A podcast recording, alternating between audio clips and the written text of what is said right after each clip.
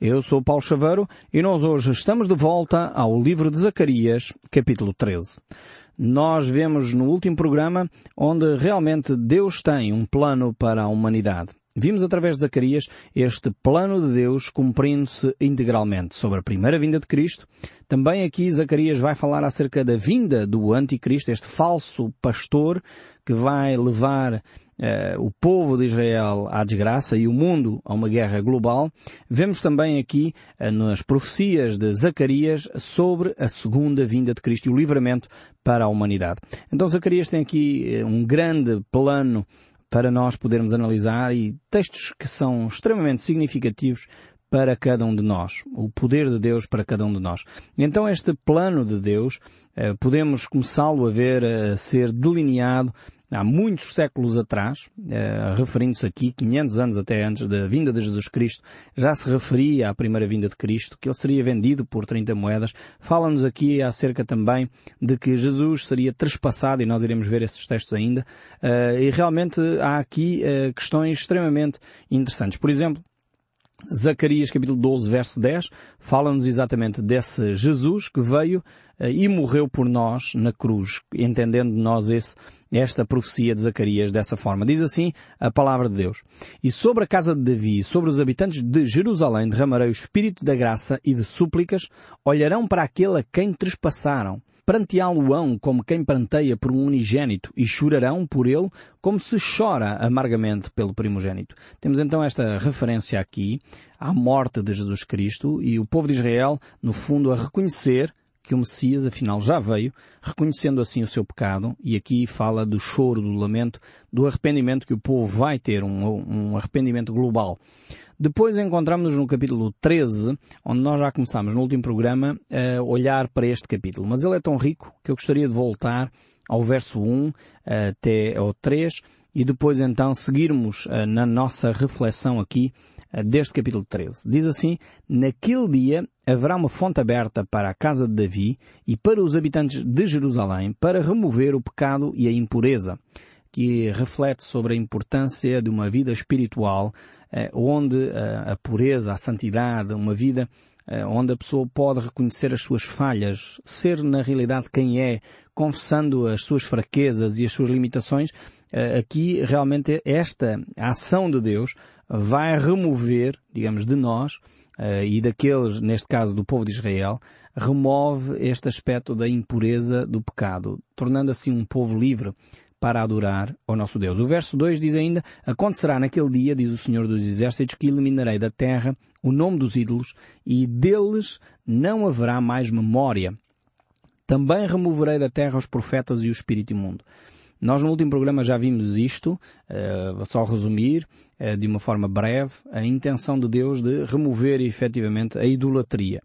Uh, e não só a idolatria grossa e feia, podemos dizer assim, aquela mais aberrante, uh, que era o caso do povo de Israel, antes de, de irem deportados para a Babilónia, o povo tinha animais uh, em ouro, a quem eles prestavam homenagem, tinha o Baal, o deus Maloque, entre outros deuses, a quem tinham imagens de escultura, e faziam coisas aberrantes, eh, enfim, sacrifícios humanos e coisas desse género, e efetivamente a ida para a Babilónia eh, curou o povo desse mal maior.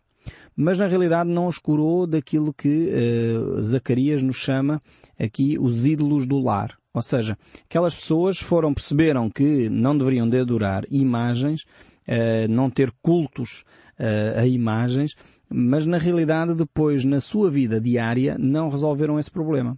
Fizeram-no em termos institucionais, mas não fizeram em termos individuais. Uh, e Deus claramente condena esse tipo de práticas.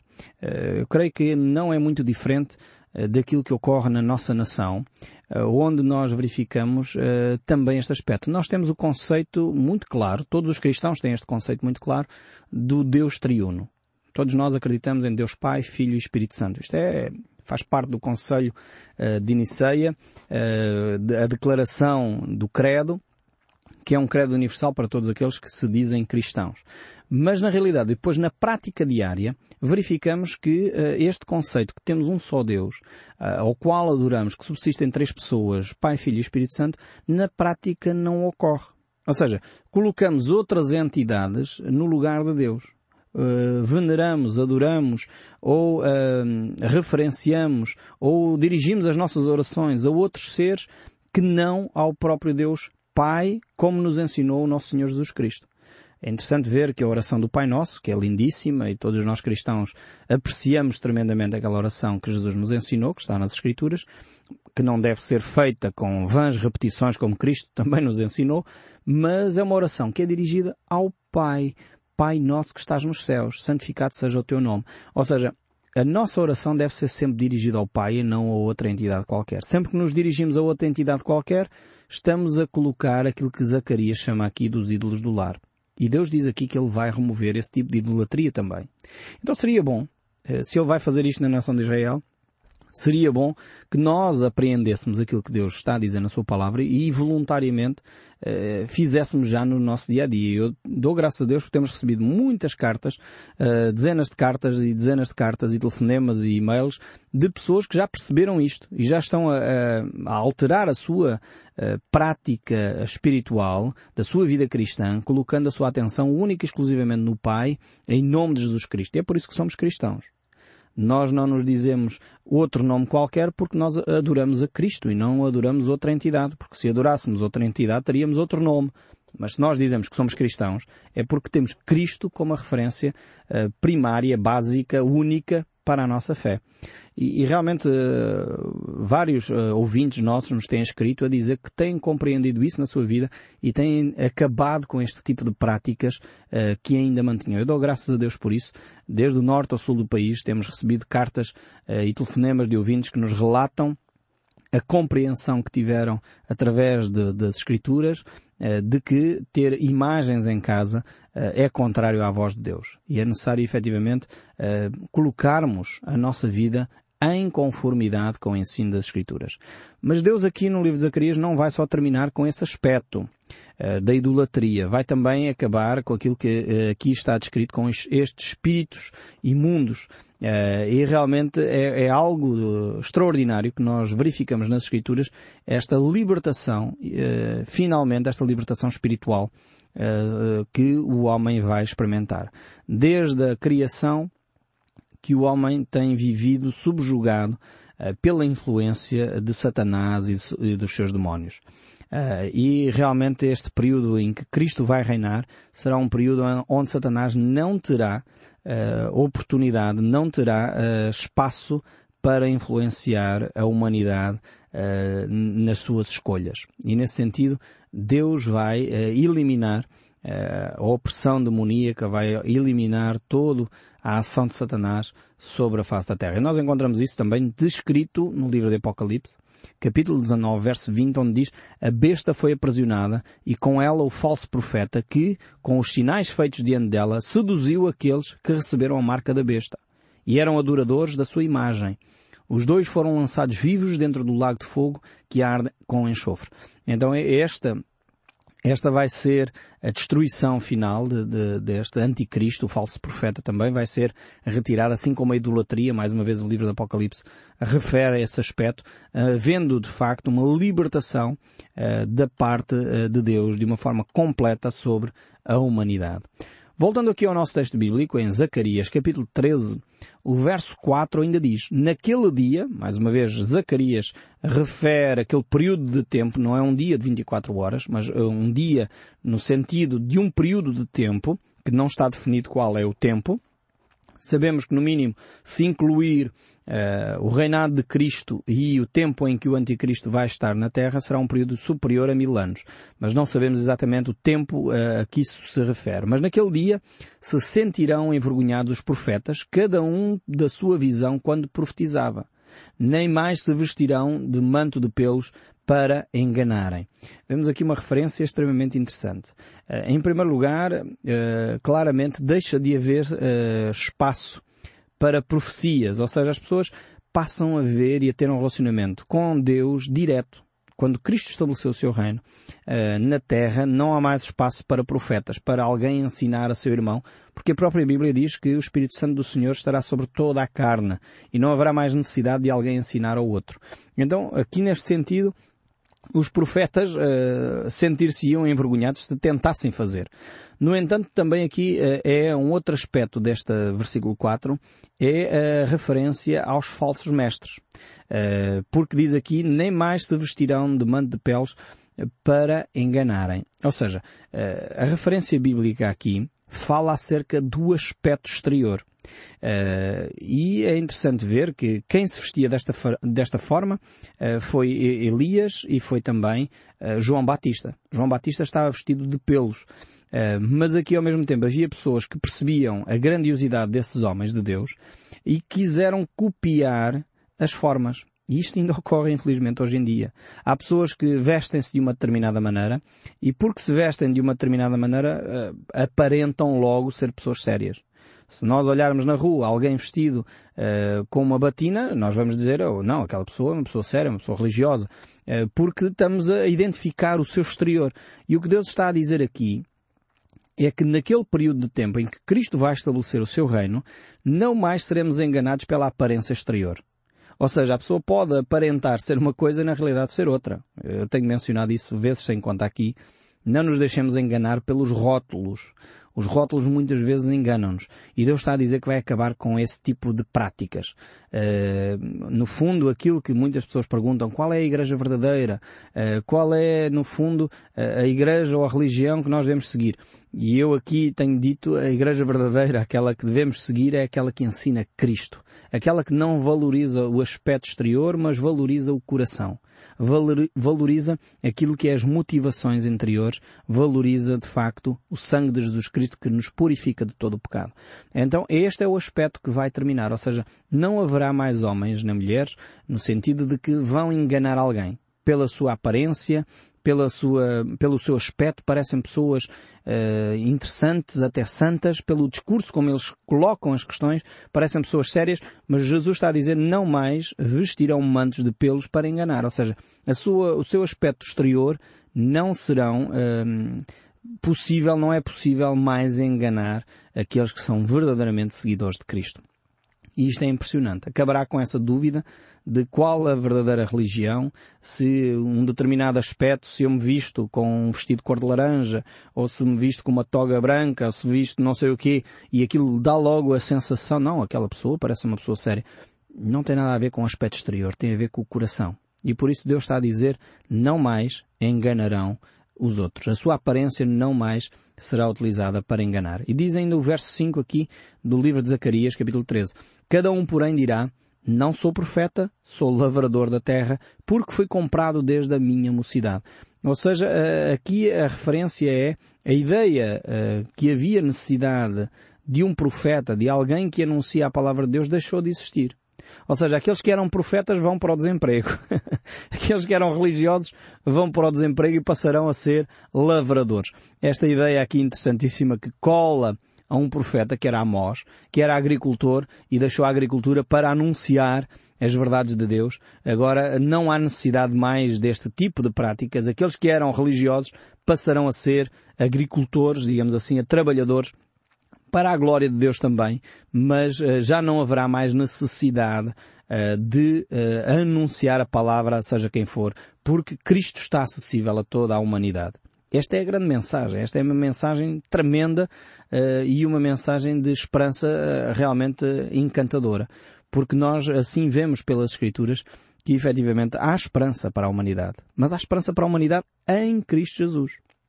Não mais haverá engano, não mais uh, seremos avaliados pelas aparências, mas seremos avaliados por aquilo que nós na realidade somos, pela nossa fé genuína e individual para com Deus. E Cristo o próprio Deus falará connosco sem necessidade de intermediários humanos, que é uma coisa tremenda, onde nós aí já não seremos enganados por A, B ou C, coisa tremenda. Nós poderemos ter um relacionamento direto com Deus, percebendo aquilo que é a vontade de Deus para toda a humanidade. E o verso 6 ainda prossegue do capítulo 13 do livro de Zacarias. Se alguém lhe disser, que feridas são essas nas tuas mãos? Responderá ele, são as feridas com que fui ferido na casa dos meus amigos. Aqui temos uma referência clara em que o povo de Israel, mais uma vez estamos a falar do povo de Israel, a Igreja aqui já está num outro campeonato, podemos dizer assim, a Igreja já está na presença de Cristo, aqui sempre se refere à, à nação de Israel, e nós iremos ver uh, isso mais um pouco mais à frente, como Deus interage depois com a Igreja, mas uh, claramente aqui fala acerca da nação de Israel, que rejeitou a Cristo na sua primeira vinda, crucificou o Mestre e agora reconhecem nas suas mãos, constata que nas suas mãos estão a ferida, as feridas da crucificação. Que, que imagem lindíssima, aqui trazendo a referência claramente à morte de Jesus Cristo na cruz. 500 anos antes dele uh, ir à cruz. Veja como o plano de Deus se encaixa harmoniosamente em todas as páginas da Bíblia. É, é tremendo vermos aquilo que João uh, nos, nos, Evangelhos nos descreve, no capítulo 3, o verso 16, um dos versículos mais conhecidos em todo o mundo, onde diz Deus amou o mundo de tal maneira que deu o seu Filho unigênito para que todo aquele que nele crê não pereça, mas tenha a vida eterna. Ou seja, Jesus Cristo aqui uh, aparece trespassado nas mãos e diz que estas feridas foram feitas nas casas ou na casa dos meus amigos, na casa daqueles que eu amo. E realmente João, uh, o evangelista, descreve exatamente isso. O amor de Deus é de tal maneira para conosco que entregou o seu Filho unigênito para morrer por nós. O povo de Israel vai chegar a um momento da sua caminhada nesta humanidade em que vai perceber esta realidade. Esta realidade espiritual percebendo que aquele que rejeitaram há dois mil anos é aquele que é o Messias que estava prometido que veio para salvar a humanidade. Aquele que eles crucificaram, que nós crucificamos um, há dois mil anos, é o Messias que veio para dar o perdão e a salvação eterna. Esta é a grande mensagem de todas as Escrituras de todos os capítulos da Bíblia, de todo o ensino, quer do Velho, quer do Novo, é um ensino que nos aponta para a graça de Deus, o amor de Deus, incondicional ao ser humano. E é interessante ver que mesmo aqueles que rejeitaram a Cristo, mesmo aqueles que o desprezaram, ele chama de amigos. Fui ferido na casa dos meus amigos. Ou numa outra versão poderia ter sido, fui ferido na casa daqueles que me amam. Como é interessante este aspecto. E efetivamente Judas, que era um dos discípulos, que colocava a sua mão no prato com Jesus Cristo, comia à mesa com Jesus, efetivamente foi ele que o traiu. Foi Jesus Cristo se ofereceu por cada um de nós, considerando-nos, apesar de tudo, aquilo que nós lhe fizemos de amigos, e por isso ele foi ferido na casa dos seus amigos. E o verso 7 ainda deste capítulo 13 do livro de Zacarias diz, Desperta, ó espada, contra o meu pastor e contra o homem que é o meu companheiro. Diz o Senhor dos Exércitos, fere o pastor e as ovelhas ficarão dispersas, mas volverei a mão para os pequeninos. Aqui realmente eh, é claro que imediatamente identificamos neste texto uh, com aquele que nós identificamos no capítulo 12, verso 10, olharam, olharam para aquele que trespassaram e pranteá-lo-ão como pranteia por unigênito. Vemos aqui esta ligação com a primeira vinda de Jesus Cristo. E nesta primeira vinda de Jesus Cristo, o texto claramente nos mostra uh, que uh, o seu povo, aqueles que estavam uh, com Cristo Jesus, não identificaram, não perceberam quem Jesus Cristo é. E João Batista realmente reconhece isso e diz isso. O evangelista João escreve isso no seu livro, no capítulo 1, verso 26, referindo-se às palavras de João Batista, quando ele diz, eu batizo com água, mas no meio de vós está aquele que vós não conheceis. Referindo-se aqui claramente ao facto de, de, o seu povo, o povo de Israel, andar disperso, não reconhecendo o seu bom pastor. E o apóstolo Paulo reforça esta ideia em 2 Coríntios, capítulo 3, verso 13, e eu gostaria de ler esse texto, do verso 13 em diante, diz assim, E não somos como Moisés, que punha um véu sobre a face, para que os filhos de Israel não atentassem na terminação do que se desvanecia. Mas os sentidos deles se embutaram, pois até ao dia de hoje, quando fazem a leitura da antiga aliança, o mesmo véu permanece, não lhes sendo revelado que, em Cristo, é removido. Mas até hoje, quando é lido Moisés, o véu está posto sobre o coração deles. Quando, porém, algum deles se converte ao Senhor, o véu lhes é retirado. Ou seja, o povo de Israel não reconheceu a pessoa de Jesus Cristo e até hoje ainda continua sem reconhecer quem Cristo é. Mas na segunda vinda de Cristo eles entenderão que rejeitaram o Messias, crucificaram o Messias e por isso o vão aceitar. Se por um lado na segunda vinda haverá então esta revelação, na primeira vinda é a reconciliação que está iminente. Na segunda vinda é o reconhecimento, é, na primeira vinda é a encarnação. Na segunda vinda nós identificamos a identidade e uh, na primeira vinda é o mistério que estava presente. Na segunda vinda nós identificamos a manifestação, mas na primeira vinda nós identificamos aqui a propiciação. E na segunda vinda encontramos ainda a proclamação destas verdades. Vemos que realmente há uma diferença significativa entre a primeira e a segunda vinda de Jesus Cristo.